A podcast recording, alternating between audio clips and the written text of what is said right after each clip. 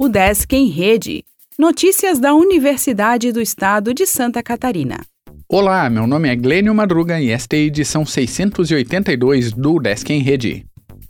Rádio Desk FM Florianópolis fará entrevista sobre eleições de 2022.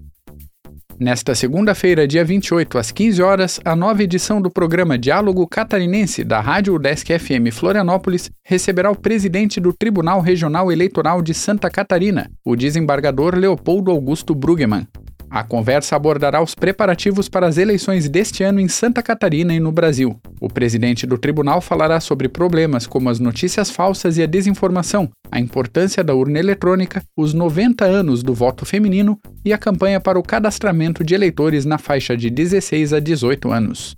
O jornalista Paulo Roberto Santias apresentará o programa, que poderá ser acompanhado também pela internet, nos formatos de áudio, por meio da rádio online e de live pelo canal da UDESC no YouTube.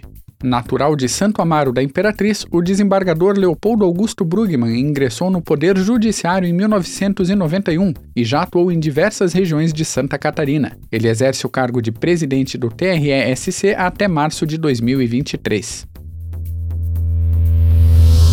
Projeto da UDESC pode emprestar notebook para docentes e técnicos. Por meio do edital Equipa Servidor, gestão da universidade abriu consulta para empréstimo de 500 aparelhos. Comitê de Extensão da UDESC inicia encontros deste ano.